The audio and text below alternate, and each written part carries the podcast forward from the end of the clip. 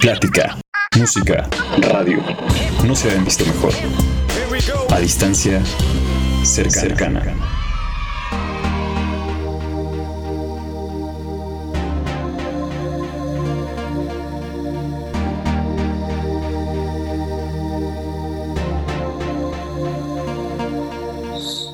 Hola, ¿qué tal amigas y amigos? ¿Cómo están? Sean todos ustedes bienvenidos a esto que es Frecuencia NAM, la estación oficial de la Escuela Nacional de Audio y Producción Musical. Recuerden que esto es a distancia cercana, la entrevista online que te parecerá presencial y que todo esto es un programa oficial de NAM.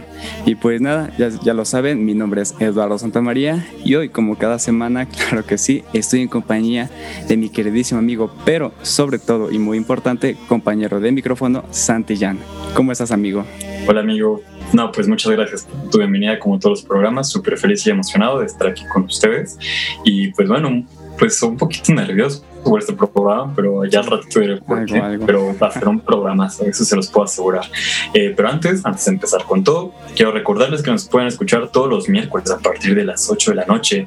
Esto nos pueden sintonizar a través de enam.com.mx, guion radio guion o en mixlr.com diagonal frecuencia guion enam. Y a su vez, pues búsquenos en nuestras redes sociales, nos pueden encontrar en Facebook, Instagram y YouTube como enam y frecuencia enam. Ya saben, eh, pues para que estén como al tanto de nuestros invitados e invitadas de cada semana. Y pues bueno, amigo, ¿qué vamos a tener este día? Claro que sí, amigo. Pues bueno, solo para recordarles a todos y a todas nuestros radioescuchas que durante esta transmisión oficial de Frecuencia NAM tenemos esta parte que es a distancia cercana, que viene siendo una entrevista. Esto como ya lo podrán haber notado y pues bueno, ya llevamos un rato haciendo esto. Eh, traemos un invitado e invitada diferente cada semana. Hemos tenido muy buenas experiencias, hemos sacado muy buenas anécdotas. Pues bueno, ojalá que, todo esto siga. ¿Qué más tenemos, amigo? Claro que sí, amigo. Pues bueno, eh, para las personas que nos están escuchando por primera vez, eh, recuerden que tenemos Criatura Creativa, la cual es realizada por nosotros, el equipo de producción, y trata un tema que en lo personal nos pueda parecer de interés para la comunidad ENAM, por lo cual abarca pues diversos temas. No sé, creo que es una, es una cápsula súper interesante donde aprendemos siempre. También tenemos tip tips. Esta, bueno, esta cápsula en lo personal me gusta bastante, ya que es un tip, consejo, eh, anécdota a veces, perdón, eh, que viene por parte de nuestro invitada, invitado de cada semana. Esto es totalmente libre Nuevamente hemos sacado muy buenos consejos de esto, muy buenos consejos de experiencia. Entonces, pues tenemos eso. ¿Y qué más tenemos? La programación musical, ¿verdad? Claro que sí, pues bueno, nuestra programación musical es algo que la verdad me gusta mucho porque pues es hecha también eh, dentro del equipo de, trabajo, de todo el equipo que estamos aquí conformando Frecuencia de NAM y también una programación que nos es proporcionada con nuestros eh, invitados e invitadas. Cada programa, la verdad es que siempre, siempre vamos a escuchar música nueva y es súper emocionante como enriquecer todo lo que es nuestra biblioteca musical. Como podrán notar, es un programa bastante completo, entonces les recuerdo y los invito a quedarse. Y pues, bueno, amigos, que, que ¿Qué tal si vamos presentando al invitado del día de hoy? Invitadazo, la verdad. Igualmente estoy un, un, poquito nervioso. ¿O tú qué opinas? Pues sí, un pelín. Ahorita ya que nos cuentes de quién, de quién se trata, pues bueno, ya se podrán imaginar porque estamos un poquitito nerviosos. Pero pues bueno, amigo, adelante, por favor. Sí, sí, sí. Pues bueno, el invitado de hoy, bueno, más bien sería invitadazo del día de hoy, es, primero digo sus títulos, claro que sí, muy importante. Primero tenemos que es comunicólogo, también es productor multimedia, locutor de radio, consejero editorial, es youtuber, blogger, híjole, bastante completo. Entonces, pues pido un fuertísimo aplauso para Isaac Martínez. Bravo. Gracias. ¿Cómo están? Yo feliz de que me inviten a distancia cercana y, y, feliz de estar pues con ustedes. Ya nos conocíamos anteriormente, nos habíamos visto en la INAM y pues bueno, ahorita en este momento muchísimas gracias por esta invitación. No, a ti muchísimas gracias por aceptar. Verás que esto es una, una plática bastante amena, realmente nos las pasamos bien. Ya te comento rápidamente las dos dinámicas que ya tenemos en este programa. Ok. Eh, la primera es algo que llamamos la pregunta random. Eh, como su nombre lo dice, es una pregunta totalmente fuera del tema en conversación. Es únicamente para romper el hielo, aligerar el mood dinámica que es con la que voy a dar inicio a esta entrevista es iniciar con una pregunta. Esto es únicamente para conocer al invitado o invitada de cada semana. Es muy general. Puedes responder, como dicen, no hay respuestas equivocadas, ¿no? Ok, sí, sí, sí. Entonces, la pregunta es, ¿quién es Isaac Martínez? Así, muy general. Ok, pues Isaac Martínez es un apasionado de la comunicación, de las diferentes ramas de la comunicación. Es una persona que ama la música, es una persona que ama producir contenidos para radio, eh, también para distintos canales multimedia como YouTube, como tele. Una persona enamorada de la conducción, de conocer gente nueva y de aportar eh, contenidos como de valor a, todo el público, a las personas de, de nuestro país, de México y de otras partes, eh, pero con un mensaje siempre positivo, propositivo y con experiencias nuevas y artistas nuevos y contenidos creativos y nuevos. Es como Isata a grandes rasgos. Órale, me acaba de sorprender mucho tu respuesta porque parecía que ya te la han preguntado todos los días. O sea, la tienes estudiada, no sé. ¿Sabes qué? ¿Sabes qué, Santi? Yo creo que cambia, ¿no? O sea, digo, eh, eh, generalmente sí menciono, soy un apasionado de la comunicación, me encantan eh, diversos contenidos que se pueden generar a través de radio, de tele, de, de, distintos canales, que hay muchos canales para, para expresarse y para mandar estos mensajes, pero como que casi siempre va por ahí. Me imagino que le cambie un poquito después de, de alguna o en algunas entrevistas, algunas preguntas que me hacen, pero bueno, va por ahí. No, pues la tiene súper estudiada y la verdad es que no nos queda la menor duda. O sea, yo te he visto conducir radio, este, programas de eh, sesiones en vivo, no sé, te he visto así en un sinfín de lugares y siempre, wow, o sea, de verdad que tienes este, esta chispa como para atrapar a cualquier persona. También por eso estábamos nerviosos, ¿no? Porque, pues bueno, sabemos que esta es tu es como estar en los terrenos de, pues, de, del máster, ¿no? sí, sí, sí, como, como ser de otra escuela fuera Hogwarts ir a Hogwarts a, tomar una clase o, a, no sé, a convivir con alguien, ¿no? Sí, o sea, nuestro, nuestros trucos van a ser de sacar el conejo de, del sombrero mientras tú haces este, igual, pues eh, una pregunta creo que un poco obligada para conocer cómo te adentraste en este mundo. Pues bueno, ¿qué fue que quien te hizo como entrar a esta, este mundo de la comunicación? Yo creo que desde que yo estaba en la prepa, eh, empezaba con todo el tema de, la oratoria. Me gustaba de repente escribir los discursos con algún tema, algún mensaje y plantarme en el auditorio de la escuela, ir a concursos de oratoria y participar en algunas veces ganando, ¿no? Eh, de los primeros lugares. Y después de todo esto, yo tomaba pues mis clases de, de TLR, lo famoso taller de lectura y redacción y me gustaba conocer como términos específicos y, y, cosas que iban afines ya como a la comunicación. También en esta parte de la prepa yo eh, me gustaba mucho como la parte de la producción, que a lo mejor yo en aquel momento no lo veía como si fuera la producción, pero al final de cuentas era esto, ¿no? Es poder eh, prender un proyector en el auditorio de la escuela, eh, pasar una presentación, prender la iluminación del lugar, conectar el audio, prender micrófonos, hacer una prueba de audio, o sea, toda esta parte de, de atrás de, ¿no? De bambalinas, me gustaba hacerlo. Y ya después, bueno, evidentemente terminé prepa, después fui ya a la universidad y de parte misma de la prepa nos invitan a, la Universidad Anáhuac. Fui a la universidad a conocer las instalaciones, todavía no era como que ya me fuera yo a inscribir o a hacer un examen, nada más era ir a conocer. Y recuerdo que en aquel entonces bajé yo al edificio comunicación, nos dieron un tour y, dentro del tour estaba incluida Radio Anáhuac, eh, o sea, te llevaban a conocer la cabina de, de, Radio Anáhuac. Fui a la cabina y, este, y dije, wow, o sea, qué padre que, o sea, una escuela tenga pues su estación de radio, ¿no? O sea, que tenga estación de radio propia. Y bueno, pues ahí conocí ya a, eh, a José Jarero Jari, en aquel momento David Magallón, Alex Linares, Rocío García, bueno, a todo el equipo, ¿no? ¿no? De, de, Radio Nahuac. Y dije, qué padre, o sea, sí me gustaría estudiar en una universidad eh, que, tenga, que tenga estación de radio, porque me gustaría en algún momento hacerlo. Y ya quedó ahí, me tomé una foto ahí afuera de la cabina y ya pasaron los meses, terminó la prepa y entonces digo, ¿por qué no intentar Anáhuac? Eh, queda cerca, tiene estación de radio, tienen comunicación, eh, varios amigos van a irse para allá, este, conocí ya varias personas y, así fue el proceso, ¿no? O el proceso de entre que en la prepa me gustó eh, la parte de oratoria y la parte de comunicación, me enfocaba ya en la parte de un poquito de producción sin ni siquiera saber que yo estaba haciendo esto, ¿no? El tras bambalinas como la producción y ya rematando con esta parte de que pues la universidad también ofrecía esta parte de que tienen estación de radio, foro de tele y todo esto. Eso fue lo que combinó para, para yo eh, decidir por comunicación. Evidentemente también que eh, sentía yo que tenía esta facilidad, ¿no? De, de, poderme expresar y comunicar con los demás y facilidad de palabra. Y dije, bueno, pues si lo tengo, pues usémoslo, ¿no? Y estudiemos, a ver qué pasa, ¿no? Y ya, así fue como llegué a, a decidir estudiar comunicación. Vaya, qué cool. O sea, casi, casi como de cuento de hada, ¿no? O sea, todo se alineó, tenías ese gusto. Después llegaste a la universidad, encontraste esa cabina de radio, entonces como en dulcería, ¿no?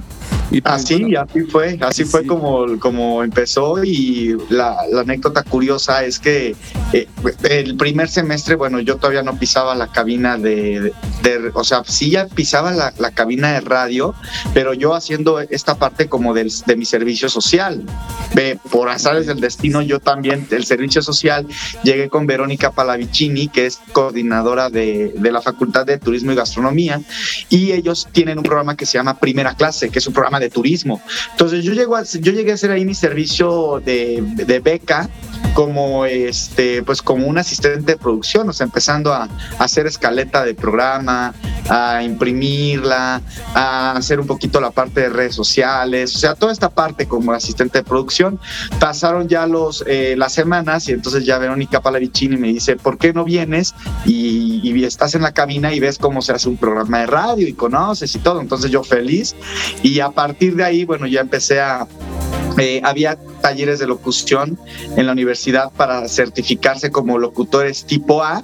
Entonces, bueno, yo ya me empecé a involucrar eh, a operar la consola de la estación de radio, a producir también o coproducir el programa. Entonces ya me invitan a, tomar taller de, radio, de, locución. Tomo mi taller de locución y entonces saco uno que es primero el permiso provisional de locutor, así como de te damos chance tres meses a ver cómo te va y que se tiene que responsabilizar de ti la estación de radio. Eh, y sí, evidentemente estuve ya con mi programa arranqué, presenté un proyecto que fue El Garage, un programa de, de, radio, de entrevistas musicales, de estrenos musicales, de tendencias de música, eh, involucrado a eso, a la música y al entretenimiento. Y sí, me aceptaron el proyecto, me dieron mi título provisional de locutor y ya después de que pasaron los tres meses me dijeron, ok, pasas, este, ahora sí que vas, haces tu examen y te presentas y ya, me dieron el, el, sí, el certificado de locutor eh, tipo A, porque hay tipo A, tipo B. El tipo A es locutor eh, de entretenimiento, de cabina, es un locutor como muy general, y el locutor tipo B es un locutor más especializado en crónica deportiva. Entonces a mí me dieron el tipo A y listo, y a partir de ahí empecé a hacer eh, radio. Es más, antes de siquiera entrar a mi clase de radio de la universidad. O sea, yo cuando había entrado a mi clase de radio estaba empezando ya también con mi programa de radio al aire. Fue, algo muy chistoso, ¿no? Porque creo que eh, todo se alineó para que primero, como por otro lado, llegara a la radio y después, pues evidentemente, tomar ya una clase en donde ya adquieres bien todos los conocimientos de cómo se hacen las cosas, ¿no? Pero ya por, por intuición ya empezaba a hacer radio. Sí, claro, ¿no? O sea, ya tenías como este trasfondo. Por ejemplo, ya no llegaste como en ceros. Sí. eso influyó bastante. Y yo tengo aquí una, una pregunta que no sé si encuentra como random, pero me interesa bastante. Okay. Yo, en lo personal, a los locutores de radio, comunicólogos, siempre los he visto como, como una personalidad muy, muy dinámica, muy expresiva.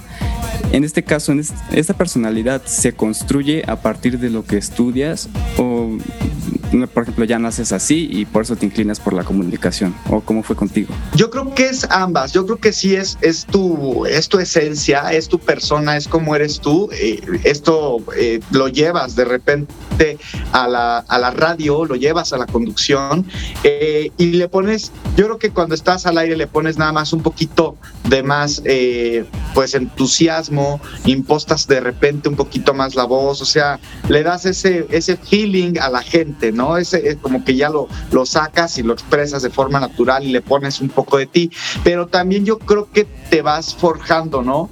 Eh, haces al final de cuentas tu propio estilo, pero a raíz y a través de todo lo que vas escuchando tú en la radio, en la tele, con comunicólogos o, o personas periodistas que también uno va admirando y vas viendo su trabajo, pues sí, de cierta forma te va forjando, te va formando, pero al final de cuentas tú haces como tu propio estilo y tu propia actitud. O sea, yo creo que me, conocen, yo creo que así como soy de repente en la conducción, en, en YouTube o en la radio, soy también en persona. O sea, soy, me considero, no sé, alegre, eh, de repente un poquito desastroso, este, ¿no? Pero, pero así, así soy, ¿no? No, no es como que cambie mucho. O sea, el Martínez que ven los videos es el Martínez también que te encuentras en la calle o en, en una reunión o en donde sea, ¿no?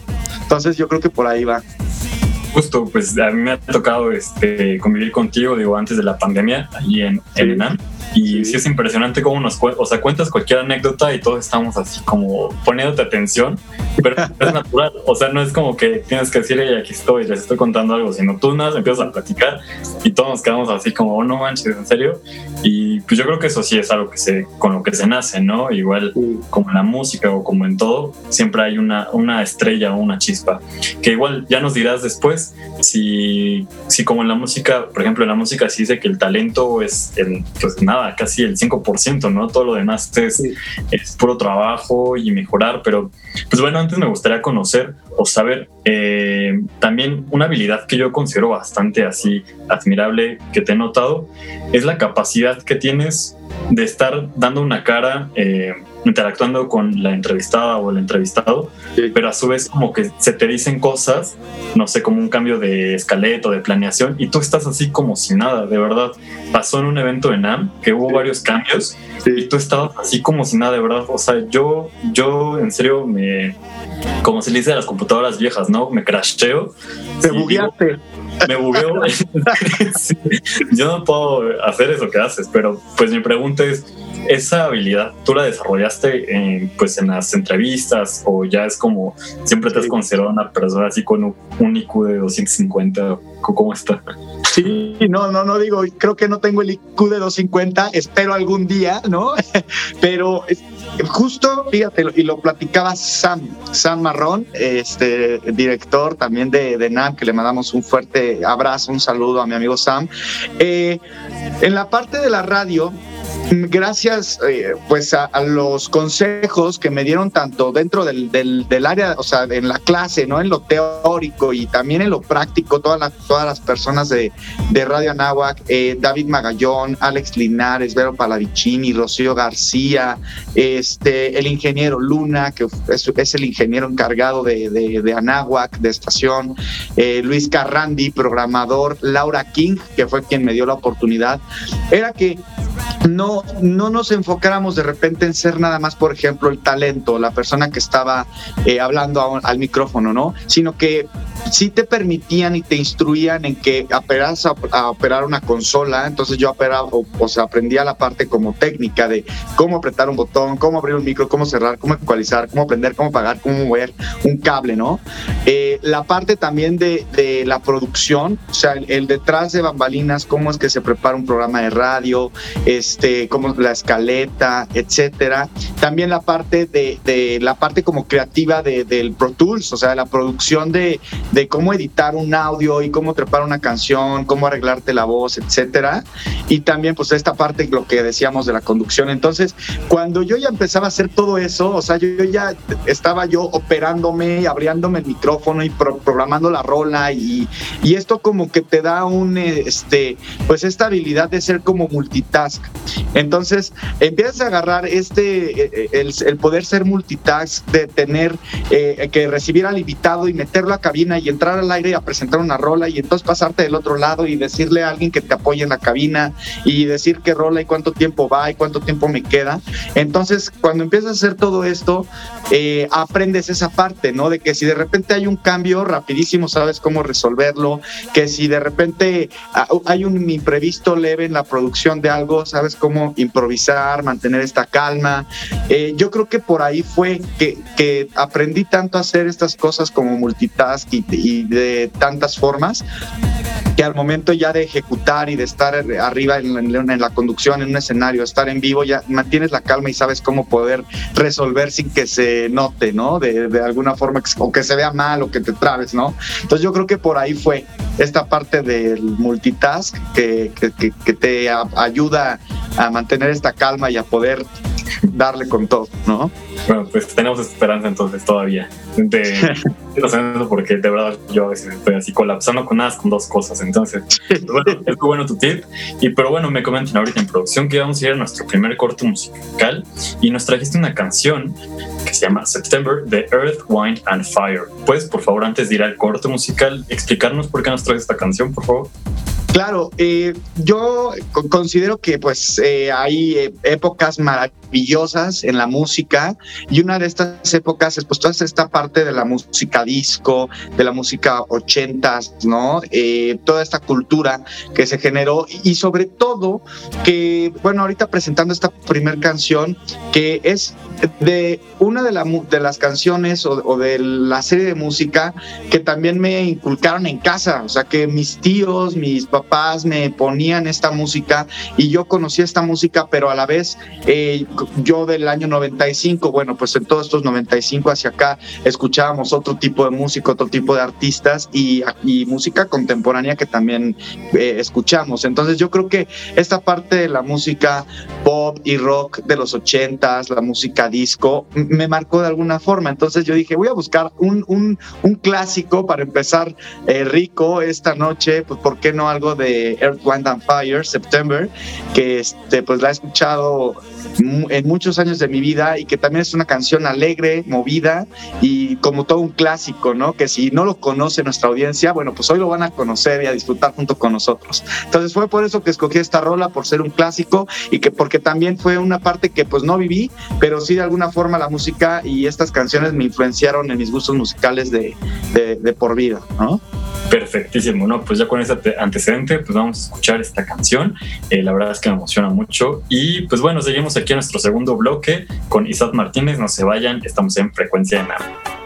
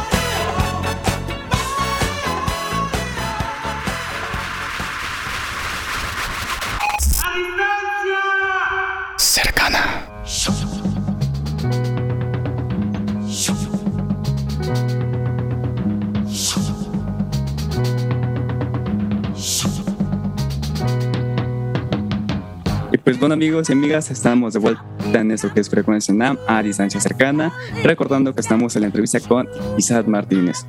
Y pues bueno amigo, yo me quedé con una pregunta de lo que ha pasado, aprovechando que estábamos hablando sobre de esto, ¿no? De ese multitask, de ser casi casi todólogos, de que pues más que nada sepamos hacer eh, de todo un poco, como dicen.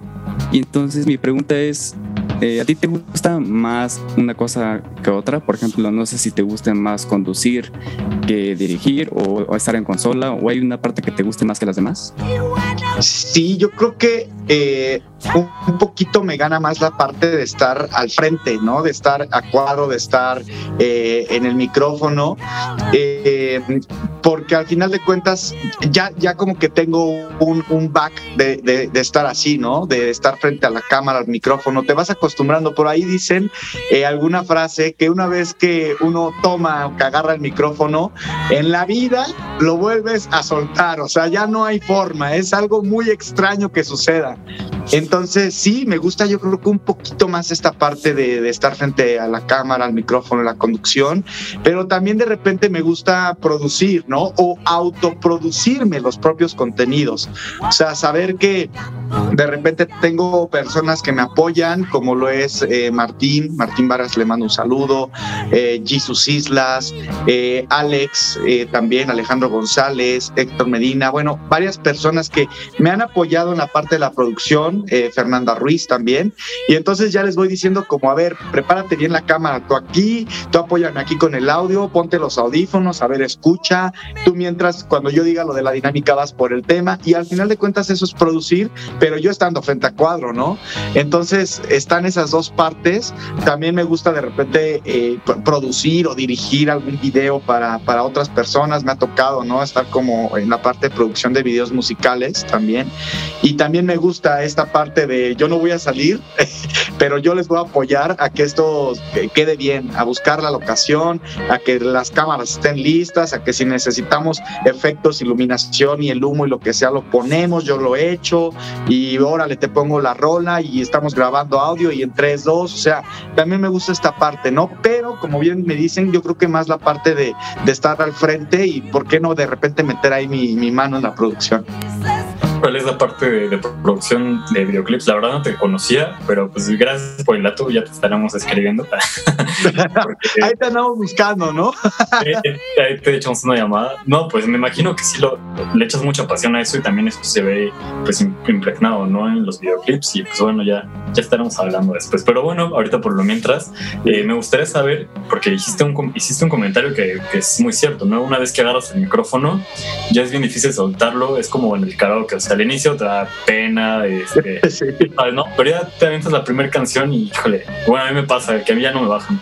Entonces, sí, no, ya, ya te quedas ahí, o sea, que siguiente canción y ya suelta el micro, o sea, ya préstalo, ¿no? Ya, por favor, no seas envidioso, ¿no? Comparte.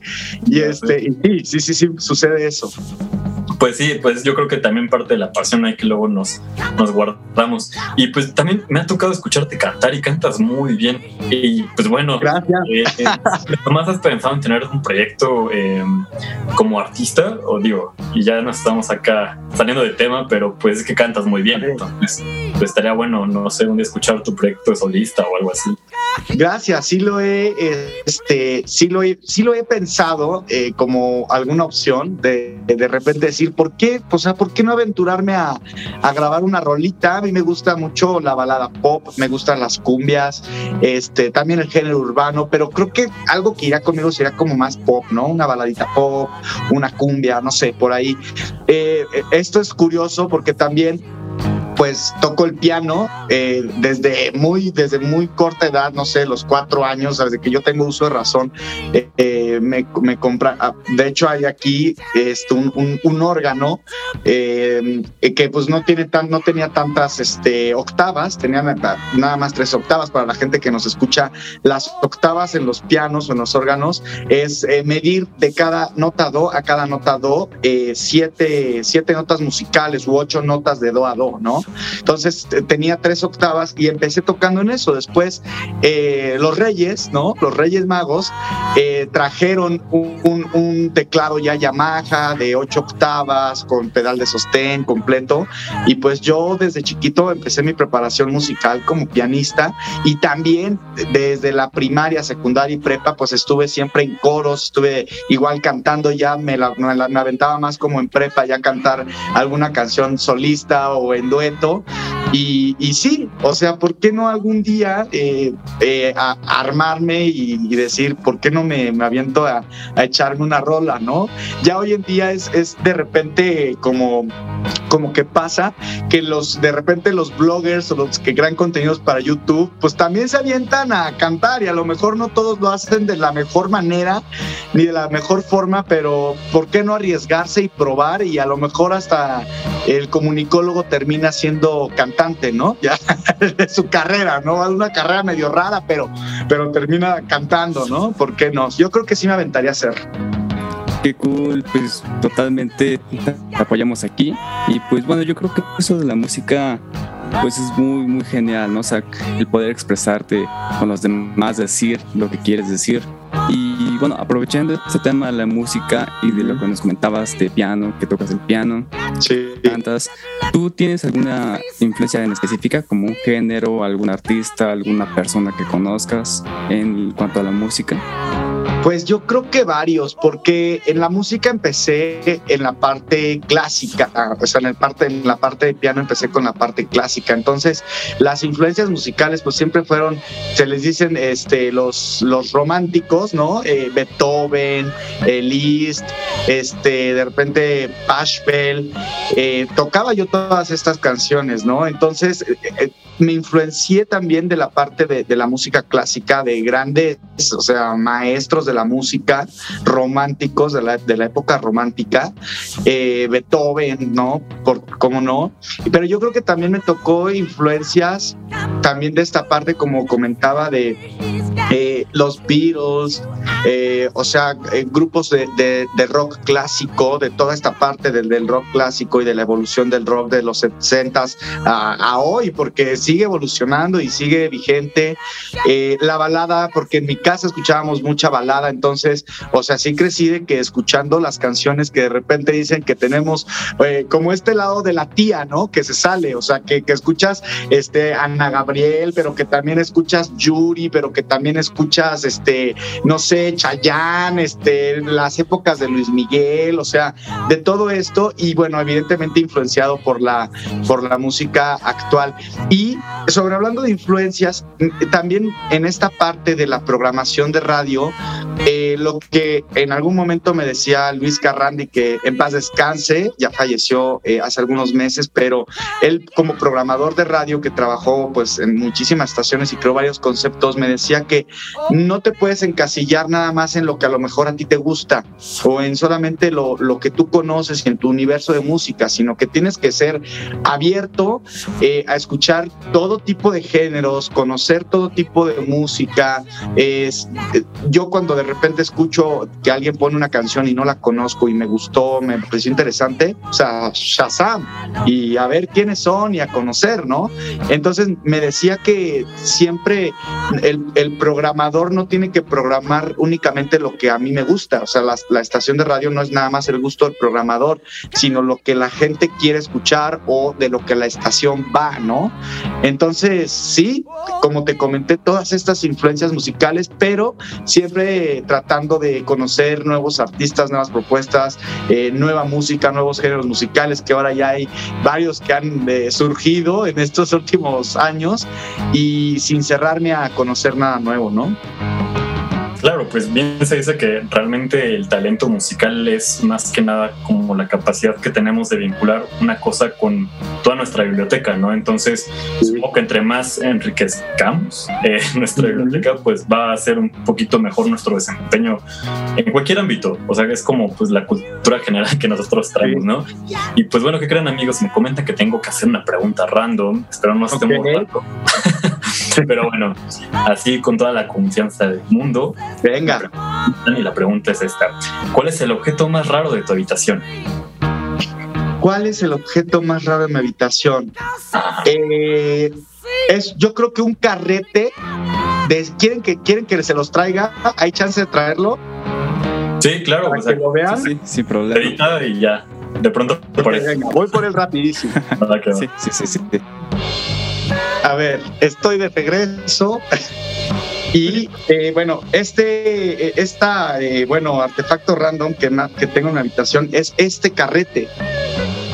Este es un, carrete de cine, de cinta de cine, B1K de Sony. Aquí está el carrete. Y de repente este carrete llegó a, a manos de mi papá. No sé, este, mi papá, sabiendo que yo estudiaba comunicación, me parece que lo, lo, iban a tirar en alguna parte, lo iban a tirar, y entonces lo rescata y ya cuando me lo trae me dice, oye, ¿qué es esto? Esto hay que venderlo, echarlo a la basura, o sea, ¿qué, qué, será? Le digo, no, papá, ¿de qué me estás hablando? es un carrete de cine de los que se utilizaban antes para, para proyectar películas o hasta para grabar películas. Le digo, no, no, no, no, no, venga para acá.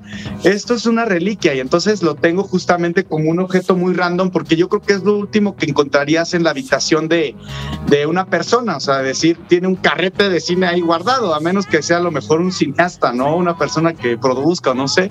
Entonces, yo creo que este carrete es el objeto más random que tengo en mi habitación.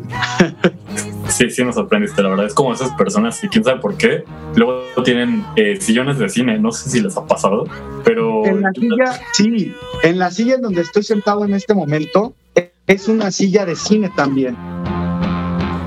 Que ya fueron dos, órale. dos por uno. Esas sillas que son como de director de cine, clásico que dice director o actor, así son estas sillas. Y las he conservado justo por mantener esa parte como vintage de cine, de, comunicación aquí. O sea, hay otros objetos también que eh, el otro día igual mi papá llegó con, o sea, llegó con una mezcladora análoga de televisión sin saber qué era y ya también la iba a desechar, a vender no sé a quién. Le dije, no, no, no, papá, ¿sabes lo que es esto? Es una mezcladora de las con las que se hacían tele antes, análoga conectar cámaras con cables coaxiales todavía, ¿no? Este, y, y la tengo, esa justamente la puse en mi parte de, de, estudio, en el estudio más chiquito que es como para hacer Instagram y otro tipo de contenidos, y la puse atrás y, la tengo ahí, o sea, y, sale, y aparecen los Instagram Live, de repente ahí está esta consolita que dije, esta se queda aquí, porque también es historia de la comunicación en, en fijo, ¿no? En palpable, ¿no? Entonces, yo creo que esos son los objetos más random que tengo. Qué cool. Sí, no es como parte de, de, todo el performance que tienes. Y aparte, pues bueno, yo creo que se ve genial. Se ve. Pues, sí. Sí, sí, bueno, perdón, perdón. Y bueno, cambiando un poco de tema, yo sí me quedé con lo de los videoclips, los videos musicales. O sea, ¿cómo ha sido tu, experiencia con eso? ¿Cuál ha sido el que más te gustó? Es que, bueno, me gustan todos esos temas. Sí, pues mira, fíjate, eh, dentro de la parte de comunicación, también me, de repente me dedico un poco a esta parte de, del management de artistas, de las relaciones públicas. Digo, todos hacemos relaciones públicas en nuestra vida, porque al final de cuentas todos convivimos, ¿no? Pero bueno, relaciones públicas enfocadas en esta parte de artistas y cantantes. Eh, es seguramente, y si lo conocen, bueno, Arián el especialista, que es eh, un, un, cantante un artista que también, bueno, pues eh, estuvo en ENAM, también estuvo aquí en, en el programa. Y justamente algunos videos, pues me pedía este apoyo de vamos a buscar una, una locación, hay que iluminar el lugar, hay que esto, aquel otro. Y, y entonces ahí empezó esta parte. Digo, no me atribuyo todo el crédito porque también de repente Arián eh, eh, dirigía, ¿no? La parte de como un poquito la, la, expresión, los sentimientos que tiene que mostrar la persona al estar cantando, pero sí nos metíamos de decir, a ver, vamos a hacer esto, tú tienes que caminar de aquí para acá, este, estos van a ser tus movimientos, hay que cantar esta toma con esta expresión, poner la canción y entonces, pues sí, esta parte de la producción del video de Tras Bambalinas o coproducción del video, Y fueron varios. El primero que ya metí yo como, bueno, ah, hubo uno, un primero que se grabó ahí en Enam, que fue el de Vuela, si no me equivoco, que fue, el, fíjate, el primero que me invitó a Arián de acompáñame. Yo nada más iba como, pues, acompañarlo, a estar ahí y pues terminamos poniendo la máquina de humo y a ver cómo va a estar la iluminación y la toma y qué necesitas. Y estaba también Hani y, corre por el cable y la extensión y, órale. Y salió el video de vuelas. Después de ese video se produjo el video de... Eh, no fue pido perdón, fue soy un lío. Eh, y justamente también para Soy un lío me pidió Arián una locación, hay que buscar esta locación, ver si la conseguimos, necesitamos tal y tal vestimenta. Fueron la parte de la producción, evidentemente, ellos estuvieron dirigiendo la mayoría, pero yo también estuve apoyando ahí. Y ya en el que me involucré un poco más es eh, este último de Días Buenos, que es una canción que también tiene con, con César Román, con C. Román, y ya ahí me metí más en la parte de, ok, vamos a la azotea, bailen aquí, este, vamos a ver cómo está el tema de la vestimenta, cómo se ve la iluminación en la cámara, eh, necesitas más iluminación, menos iluminación, hay que apurarnos porque ya se nos va a meter la luz aquí en la azotea, eh, hay que apurarnos porque no va a cuadrar la luz acá en la, sala, en la parte de abajo, y, ya, y me empecé a meter en mano en la producción de, de estos videos. Ya después esto también yo lo, lo enfoqué o lo llevo a la parte de YouTube, en donde de repente creamos blogs de entretenimiento. Me aventé a hacer un blog eh, allí en Bellas Artes, en donde llevábamos eh, en febrero eh, serenatas gratis ahí a las personas que estaban ahí en, en, Bellas Artes. Entonces, pues yo ya checar que se grabe bien el audio, que la iluminación, que cuál es la toma, que vamos a hacer una entrada, vamos a hacer una salida, este, que tú vas a, a grabar con tu celular, pero tú con la cámara profesional y la necesito así de esta forma y de este lado y tómame una foto así, esta va a ser la miniatura. Entonces ya es algo que se me empieza a dar como eh, de forma más natural y pues lo llevo tanto a la parte de videos musicales como a la parte de, pues, de, creación de contenido y blogs de entretenimiento, ¿no?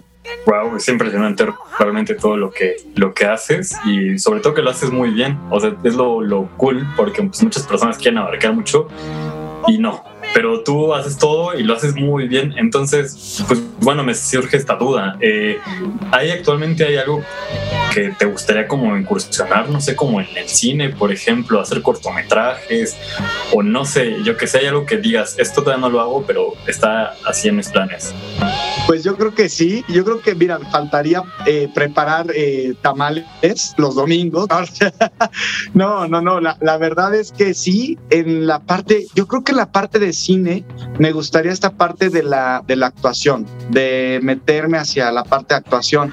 Eh, en secundaria y en prepa, eh, no, no me voy a decir, ah, yo soy un actor, ¿no? Pero, pero en secundaria y prepa tomé varias clases de actuación y, y, se hicieron pues varios musicales, ¿no? Desde El violinista en el tejado, Cats, eh, Musical, eh, el Rent, algunas canciones de, de sí, Musical, el musical. O sea, se, se, hicieron varias, varias obras de teatro en donde yo no estaba en la parte de producción, sino que ya estaba en la parte actuación y canto y baile y todo, ¿no? O sea, era, pues, como bien comento, eh, esta parte del teatro musical de, de, prepa, ¿no?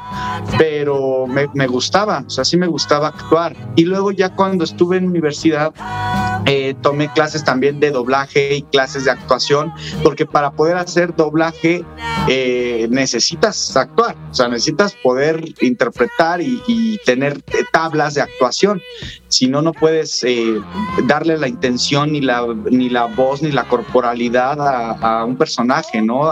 audible. Entonces, yo creo que también me gustaría eso, o sea, si algún día me dicen, oye, vamos a hacer un cortometraje, en algún cortometraje también de universidad, me tocó actuar y a mi equipo, o sea, era clase de cine y pues a mi equipo le tocó eh, eh, filmar y, producir y a mí me tocó la parte de actuación, pero también digo, ¿por qué no, no? ¿Por qué no algún día si me llegaran a invitar, órale, nos vamos de, de de actor y actuación, ¿no? Y actuar y por qué no tomar más cursitos y prepararse y para hacerlo bien, ¿no? Entonces sí, yo creo que por ahí sería.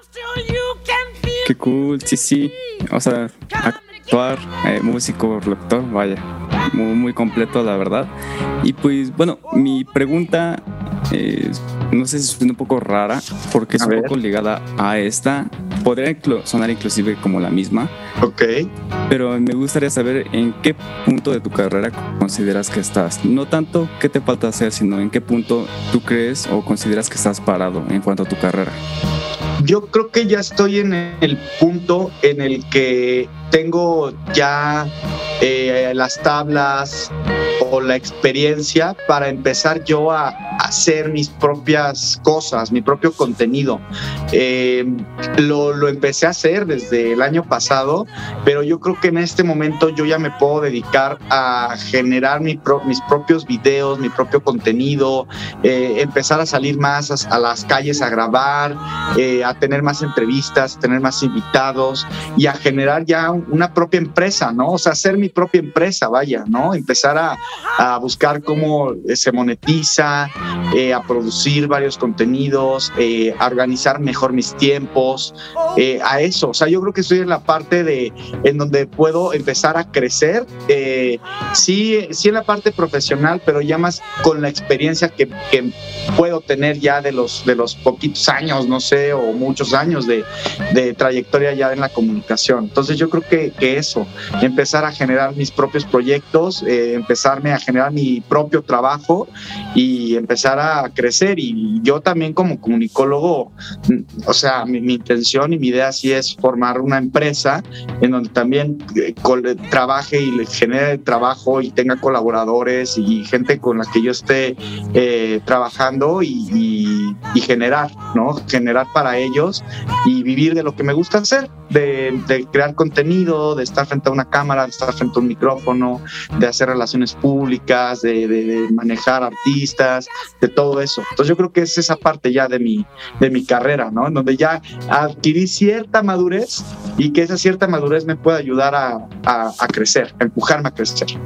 Y sucederá seguramente, porque como te lo hemos dicho, se nota luego, la pasión y la imprimes en cada vez, eh, bueno, en cada entrevista que yo, yo sigo tu trabajo por Instagram y la verdad es que, Gracias. va a suceder. De eso no me queda ninguna duda. Entonces ya te estaremos viendo en, en, otras ligas todavía más y más y más grandes cada vez. Y pues bueno, me comenta que ya vamos a ir a nuestro segundo corte musical. De verdad se está yendo como agua este programa. O sea, se queda así como súper, súper rápido cada bloque. Y pues bueno, ahorita nos traes una canción de Robert Miles que se llama Children. Y pues bueno, a ver, ¿puedes contarnos un poquito más de esta canción, por favor? Claro, pues una canción ya de la época de los 2000, eh, música pues electrónica. Robert Miles fue no el primero, pero sí uno de los que eh, tomó este, estos ritmos, este género musical y, lo impulsó, o sea, le dio un gran impulso a nivel mundial.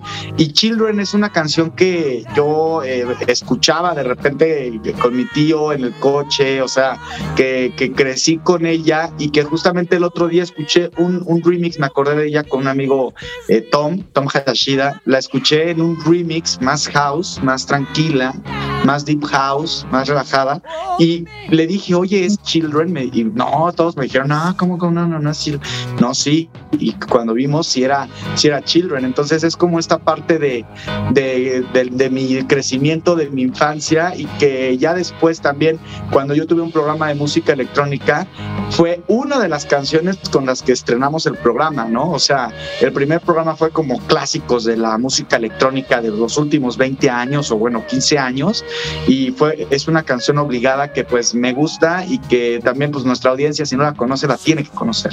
Absolutamente, absolutamente, pues más con este valor agregado, ¿no? Más sentimental y pues bueno, pues vayamos entonces a escucharla. Eh, recuerden que estamos en frecuencia ENAM y regresamos a nuestro tercer y último bloque con Isaac Martínez. Aquí seguimos.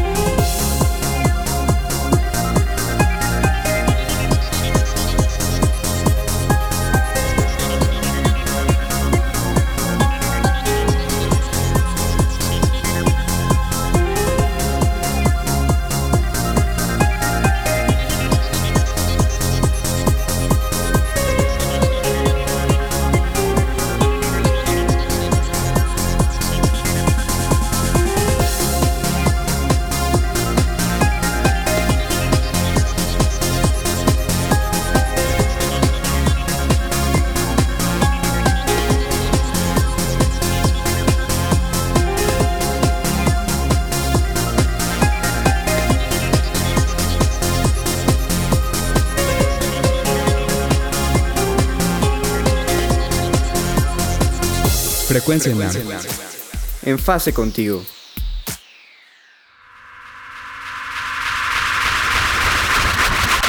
A distancia cercana.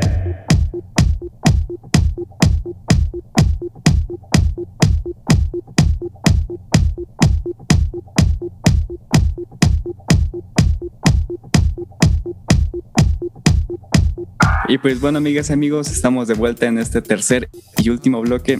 Híjole, se me fue volando. Siento que inició hace cinco minutos esta entrevista. Pero bueno, tenemos que continuar. Recuerden que esto es a distancia cercana, frecuencia NAM, y que estamos en la entrevista con Isaac Martínez. Y pues bueno, Isaac, eh, aprovechando igual este, esos temas del contenido audiovisual y eso, a mí me interesa saber lo de YouTube. O sea, ¿cómo inició esta idea de hacer tu canal de YouTube? Sí, eh, pues fíjate, inició a raíz del el Garage, del programa de radio que tenía yo ahí en Radio Nagua, que la 1670 de AM.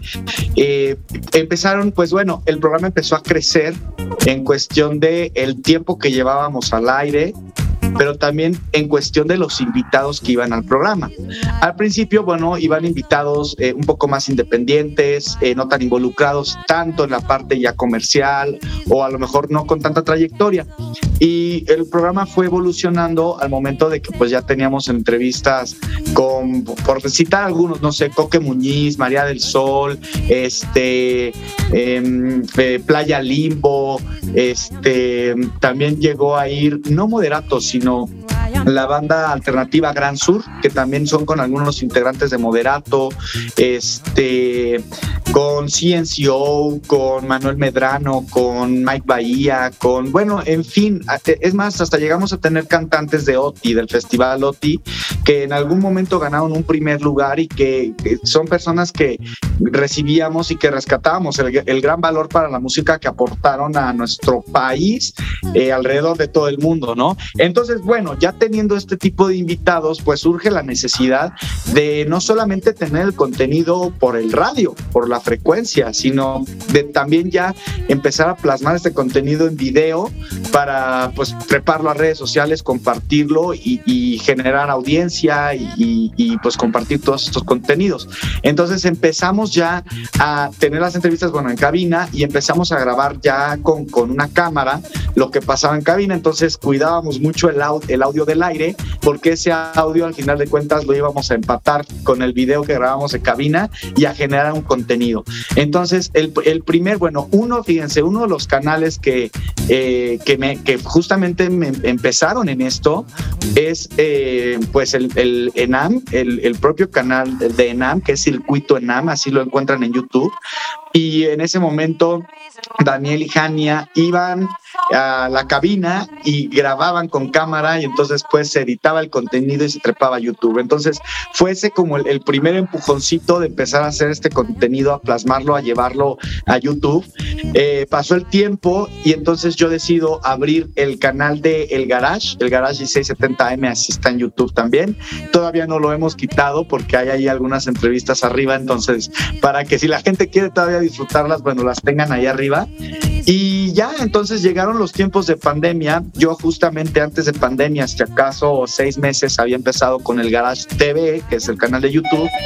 Y entonces, eh, bueno, pues ya llegó la pandemia y hubo esta necesidad de generar, eh, de seguir generando los contenidos y de no parar, ¿no? Porque antes íbamos pues a la cabina, hacíamos el programa de radio presencial, pero con la pandemia ya no se pudo. Eh, hubo esta necesidad de los artistas de seguir teniendo una ventana de, promoción para hacer entrevistas, para dar a conocer su música y entonces empezamos a hacer todo el contenido a través de Zoom. Entonces agarramos, hacíamos eh, las entrevistas por Zoom, se grababan las entrevistas, se editaban y se trepaban al canal. Eh, el, canal ya, el tercer canal que, que abro justo eh, cuando empieza la pandemia, ya es un canal propio, ya es marca propia, ya es el, canal de Isaac Martínez. Eh, decido abrirlo porque nos invitan a, Six Flags a la inauguración de un juego que es Crazy Sanity, que lo inauguraron justo así una semana antes de que, de que empezara pandemia. Entonces yo cuando fui, yo ni siquiera tenía, o sea, no sé, la idea de que, wow, voy a crear un canal y voy a hacer un blogzote. Y, no, pero yo eh, agarré y fui solo y, empecé a grabar el, el contenido, ya ya me encontré con, con, otras personas, pero empecé a grabar, por ejemplo, la entrada, dije, bueno, la entrada, ¿cómo es? Oh, pues, saludar y hola, ¿cómo están? Y yo soy Sad Martínez y ta, ta, ta. Y después dije, a ver, voy a, son las 8 de la mañana, el sol está increíble, voy a grabar un time lapse, entonces con el celular yo iba grabando, caminando el time lapse desde la entrada de Ajusco hasta las taquillas y luego dije, bueno, ya entré al parque, nos acompañaron al, lugar donde estaba el juego, grabé otro time lapse, este, y ya grabé inauguración, luego grabé en la parte cuando ya estaba yo con eh, Brian y Eddie de Escabeche, con Berto, que también tocó inaugurar junto con ellos al mismo momento. Entonces ya tomé foto, grabé saludos con ellos y ya, o sea, grabé, grabé toda la experiencia y ya después dije, bueno, pues vamos a editarlo, lo mando con, con el editor en ese momento y ya, y, la parte interesante es que yo agarré y dije, tú nada más edita la parte de, con audio y con imagen, pero no le metas música, yo voy a editar como la parte de mezcla ya con música y efectos y todo.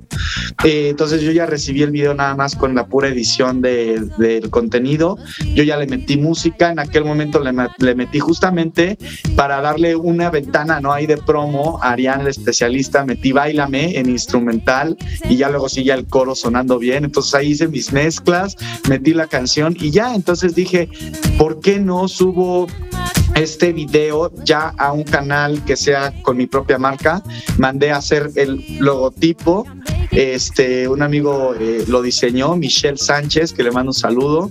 Y ya empezamos a meter ya las cortinillas de entrada, de salida, las plecas, todo, toda la producción de un canal.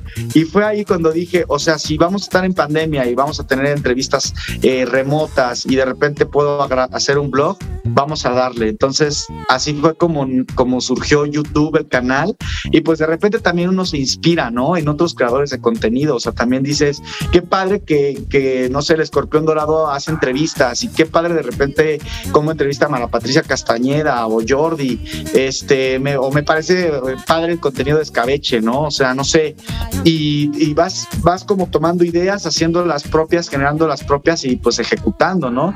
Y hoy en día pues ya es un canal que el siguiente año cumple dos años, ya eh, vamos para para los 2.000 seguidores, pero pues ya el objetivo para el siguiente año es llegar a 10.000 y poco a poco irnos hacia, hacia arriba con los números, ¿no? Pero pues así es como surge YouTube.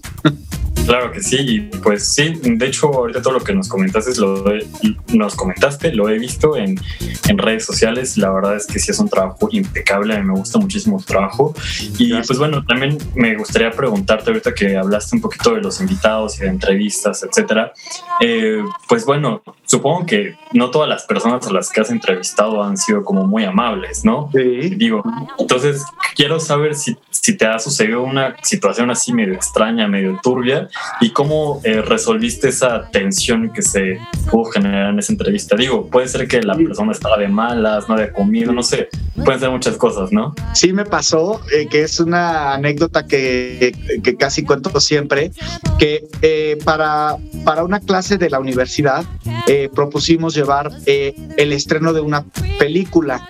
la película es Sonora, es una película que se grabó allá justamente con increíbles actores, el director increíble. Eh, entonces se proyectó la película con eh, los actores y el director y así, y, obviamente eh, con, con, el salón de clase, ¿no? Y se proyectó la película, entonces la idea era primero hacer una proyección, luego una ronda de preguntas y respuestas, y terminando eso, irnos a la estación de radio para hacer una entrevista grabada y que ya luego saliera al aire. Entonces, bueno, pues sucedió todo eh, increíble, nos llevaron la película, la pusimos, se hizo la ronda, pero el tema es que eh, ya venían de otro lugar, de otro lado, eh, ya desde la mañana no habían desayunado, no habían comido.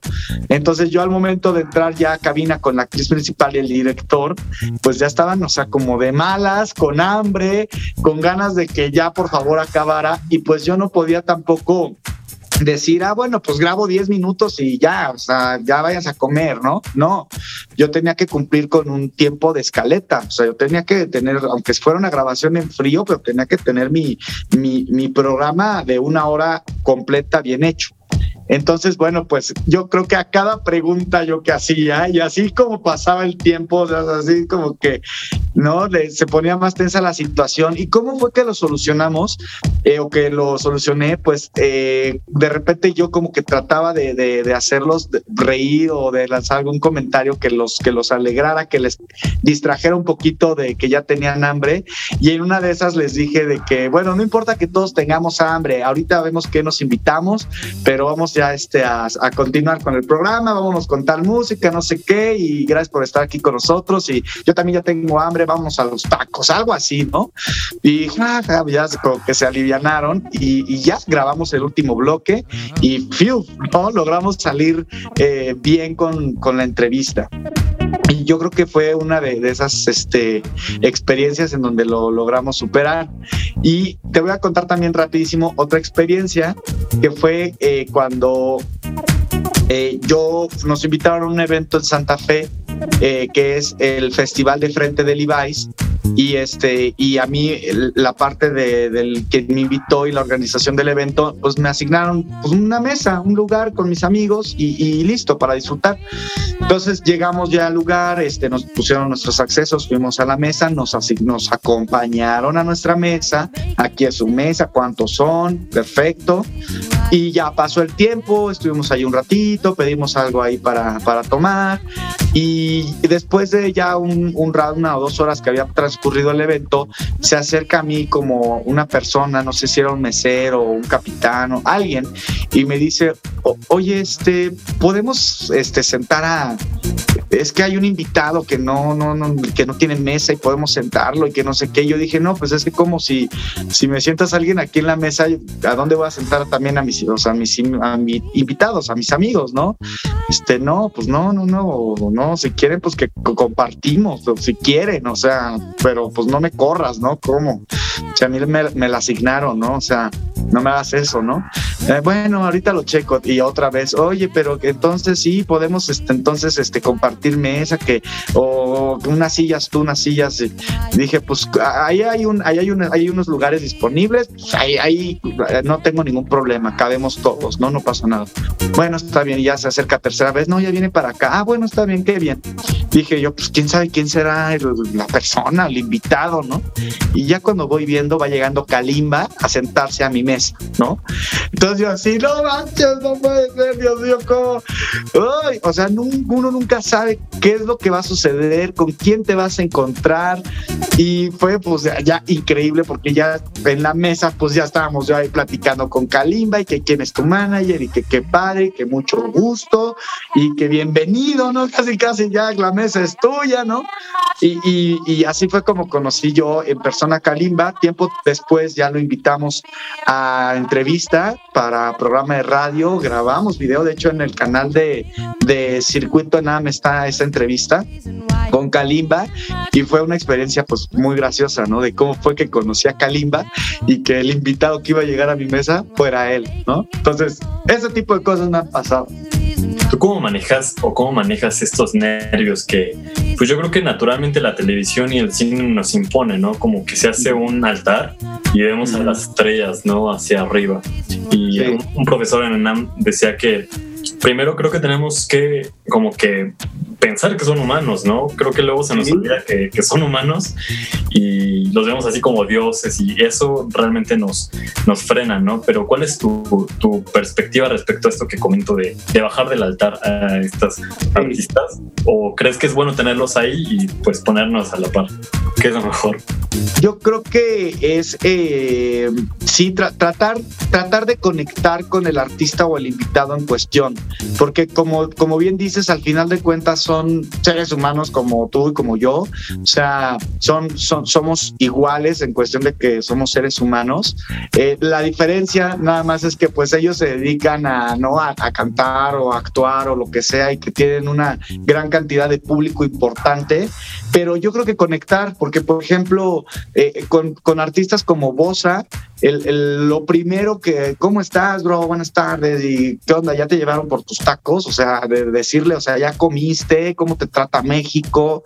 Eh, y, luego, luego, así como, no, sí, ya me llevaban por tacos, yo llegué hace rato, en la mañana, bien rico, me encanta mi tal. O sea, antes de hacer la entrevista y ya conectaste con el artista, o sea, ya estás platicando con él de otras cosas antes de, de arrancar una grabación. Y ya cuando nos sentamos, me dijo, oye, qué bien, ¿eh? Traes los mismos tenis que yo y traemos los mismos tenis, así igualitos, y ya con ese comentario, o sea, como que ya ya había como la confianza de decir las cosas y ya la entrevista surgió como si fuéramos grandes amigos. Entonces, yo creo que con los artistas es sí darle su lugar, pero conectar con el artista desde el principio, ¿no? Eh, conectar con esta parte humana, eh, tratar de platicar antes con los artistas, aunque sea unos minutitos, y eso como que también los relaja, porque de repente también los artistas muy tensos, están muy nerviosos de qué me va a preguntar o, quién es que no conozco a esta persona, este, no sé, y también ellos como que tienen su, su capita de protección, su barrera de, a ver, aguántate, ¿no? Pero cuando rompes esa barrera, con, con conectar con un comentario, conectar con el artista, con la persona, con esta parte humana, ahí es cuando se abren y ya, se, se quita este estrés, ¿no? Entonces yo creo que esto a mí me ha funcionado eh, y pues eh, han fluido bien las entrevistas que, que he tenido así o, o con quien he, este, me he encontrado, ¿no? Qué cool. Sí, sí, no. Y aparte, bueno, yo creo que también influye un poco eh, quizá la personalidad del artista. A lo mejor que es un poco más relajado. Pero en este caso, si te topases con alguien que es muy renuente, a lo mejor no tan abierto, ¿cómo lo manejas? ¿Lo manejas igual o buscas algo similar o cómo?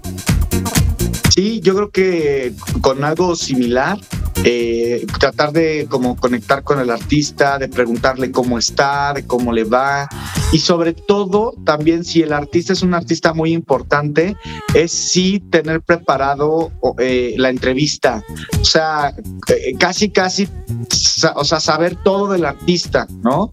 Porque eso te va a ayudar a que lo que vayas a platicar con él, eh, pues esté sustentado, que el artista sepa que investigaste sobre él, que, que, que, o sea, que hiciste tu tarea y eso le va a dar también confianza al artista, porque igual luego los artistas que son así de gran renombre, igual dicen a lo mejor y no me voy a, o sea, ¿quién me va a hacer la entrevista? Si no es tal o tal o tal o tal, no, no voy a dar entrevistas, ¿no?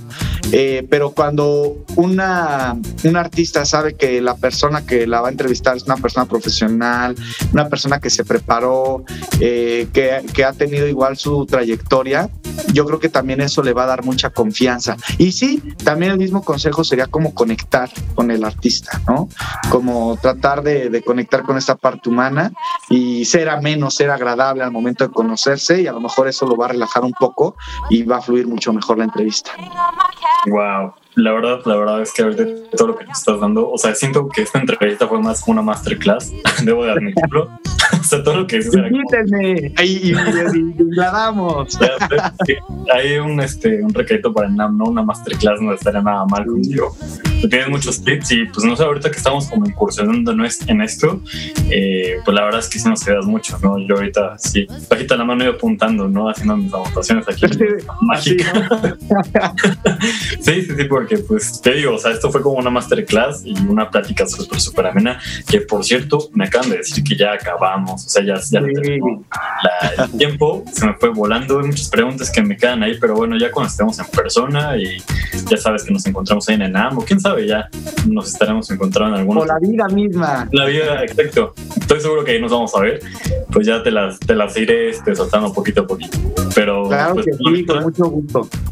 por lo mientras, pues quiero agradecerte muchísimo por, por tu tiempo, por todo el conocimiento que nos acabas de aportar en este programa. Realmente es, es muy, muy valioso. Y pues bueno, amigo Lalo, no sé si quieras decir algo antes de cerrar el programa. Eh, sí, claro que sí, amigo. Pues bueno, Isaac, igualmente muchísimas gracias por tu tiempo, por la oportunidad de tenerte aquí. Eh, como ya lo dijimos, iniciamos un poco nerviosos, la verdad. Pero bueno, siento yo que fue una plática bastante amena, muy rápida. Entonces, pues eso te deseo lo mejor y ojalá que sí ya se pueda algo presencial. Muchas gracias, muchas gracias. Esperemos que sí, yo atento a la invitación y ya sea presencial o una llamada o lo que necesiten, aquí estoy para, para ustedes, para un consejo y, adelante. Y muchísimas gracias a ustedes también por la invitación. De verdad me la pasé muy bien. Qué padre que me dejaron programar la música también que yo, este, que a mí me gusta, que conozco, ¿no?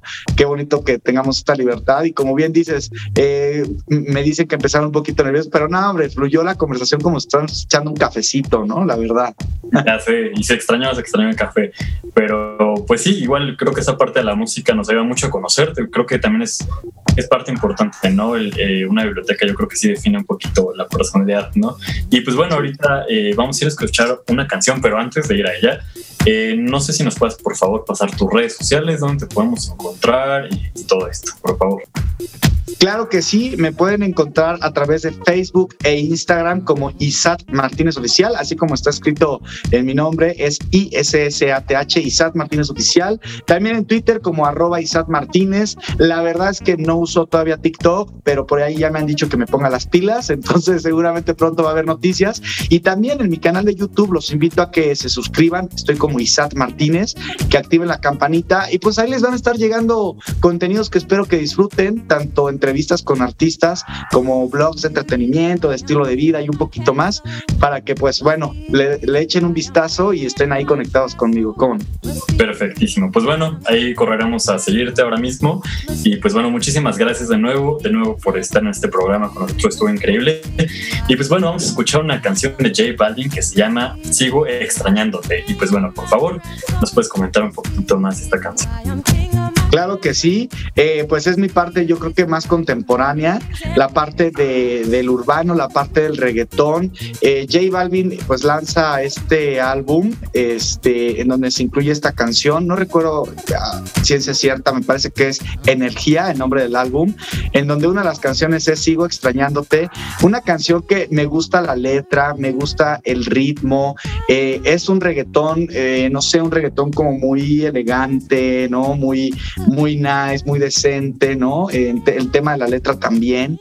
Y, eh, y, también marca también una parte de, pues la parte del management de artistas, la parte, por ejemplo, de conocer a Ariana el especialista, de conocer otros talentos como Ser Román, Bruno G, que es productor, entre muchísimos otros, y que al final de cuentas conecta también con mis gustos, porque hoy en día también me gusta tanto el reggaetón, por ejemplo, como los ritmos tropicales y ritmos latinos, eh, la música pop en español, la música pop en inglés, pero pues una canción que me gusta, es contemporánea, es de J Balvin, un artista que también me gusta, y pues nada, que la disfrute nuestra audiencia, sigo extrañándote con J Balvin. Perfectísimo, pues vayamos a ello y pues bueno, nos vemos la siguiente semana, nos escuchamos también la siguiente semana y pues bueno, esta fue la entrevista con Isat, Isat Martínez, muchas gracias por estar aquí escuchándonos y nos vemos hasta la próxima, que estén bien. Gracias, gracias por la invitación.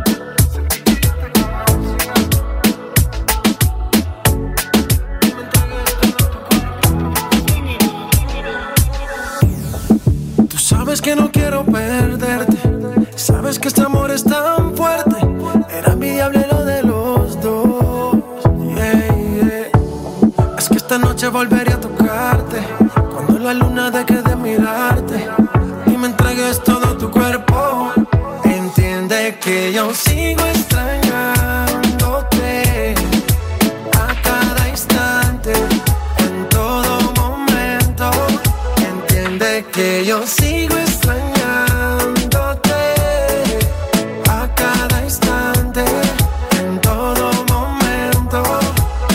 que te cuente no sale de mi mente, siempre presente. Yo estoy pendiente a tus movimientos, buscando la oportunidad. Veo que subes Instagram, no te importa el que dirán, baby. Con las fotos que tú subes, yo muriéndome por ser el que te calienta en las noches. Y te quiero ver para resolver.